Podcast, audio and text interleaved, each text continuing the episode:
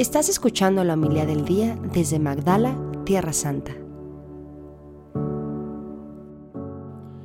El Señor esté con ustedes. y con tu espíritu. Lectura del Santo Evangelio según San Marcos. Gloria a ti, Señor.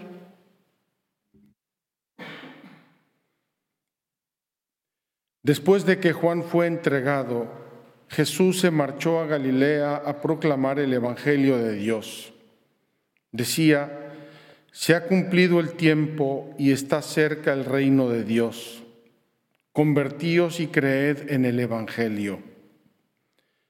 Pasando junto al mar de Galilea, vio a Simón y a Andrés, el hermano de Simón, echando las redes en el mar, pues eran pescadores. Jesús les dijo, Venid en pos de mí y os haré pescadores de hombres. Inmediatamente dejaron las redes y lo siguieron. Un poco más adelante vio a Santiago, el de Zebedeo, y a su hermano Juan, que estaban en la barca repasando las redes. A continuación los llamó, dejaron a su padre Zebedeo en la barca con los jornaleros y se marcharon en pos de él. Palabra del Señor.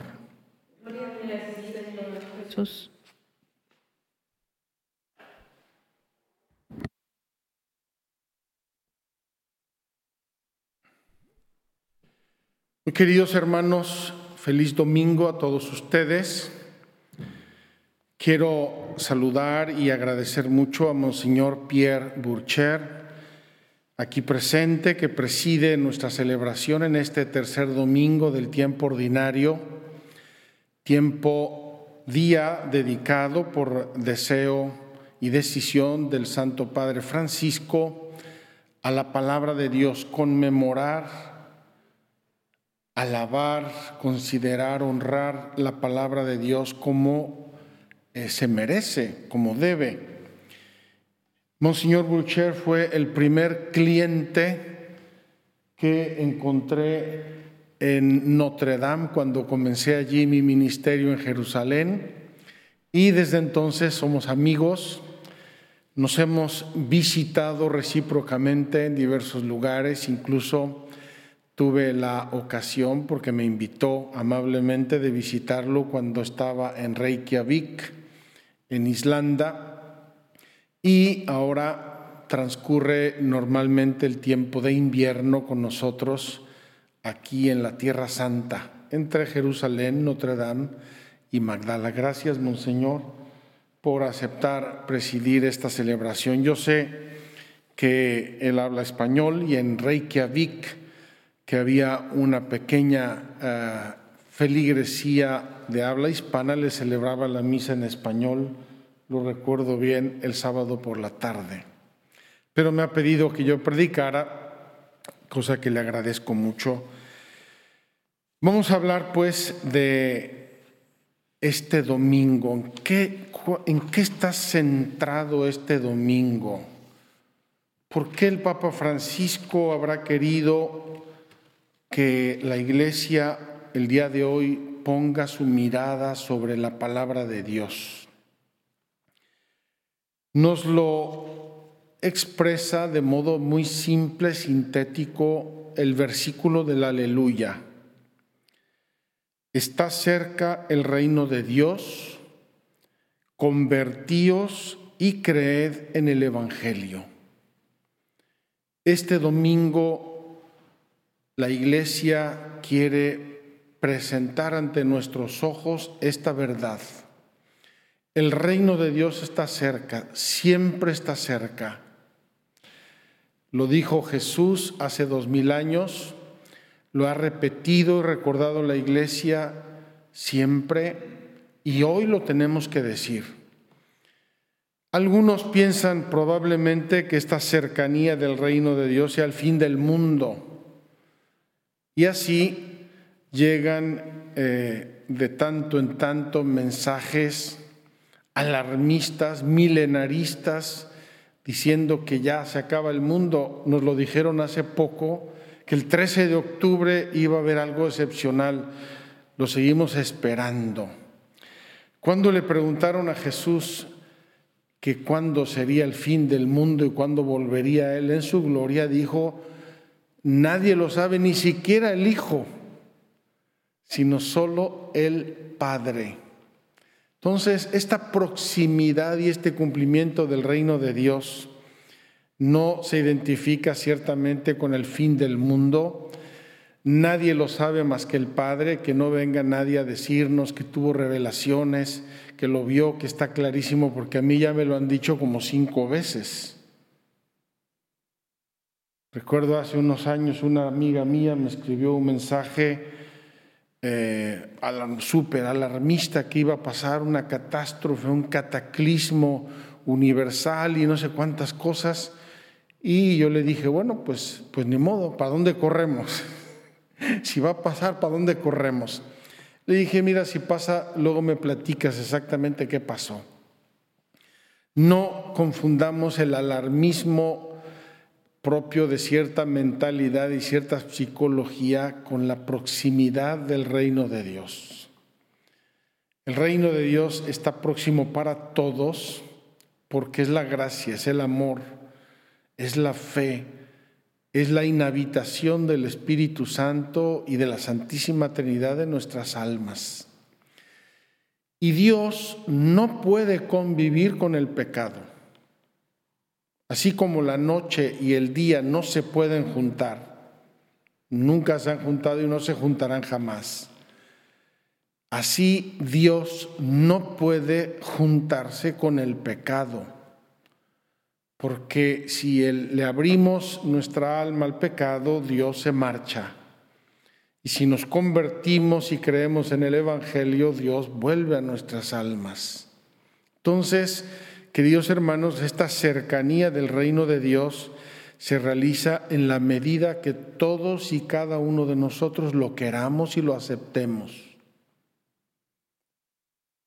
Y hoy la liturgia nos recuerda en la primera lectura de la profecía de Jonás uno de los de las conversiones icónicas del Antiguo Testamento. El hecho y la historia es un poco más complicado de lo que hoy escogimos porque hoy eh, la liturgia escoge algunos textos. Cuando Jonás recibe el mandato de Dios de ir a predicar a Nínive que se convierta, Jonás intenta huir, se escapa, le da miedo, le da terror una misión de esas a una ciudad que estaba completamente abandonada al pecado y a la idolatría. Dios nuestro Señor se las ingenia para hacer reflexionar a Jonás y finalmente va Jonás a Nínive y predica como acabamos de escuchar, predica que la ciudad va a ser arrasada, que va a Dios está enojado y molesto. Probablemente tenemos el eco de Sodoma y Gomorra. El hecho es que los ninivitas creyeron en Dios, dice la escritura, proclamaron un ayuno, se vistieron con rudo sayal, desde el más importante hasta el menor desde el rey hasta el último, hicieron penitencia, se convirtieron. Y Dios salvó esta ciudad de la destrucción.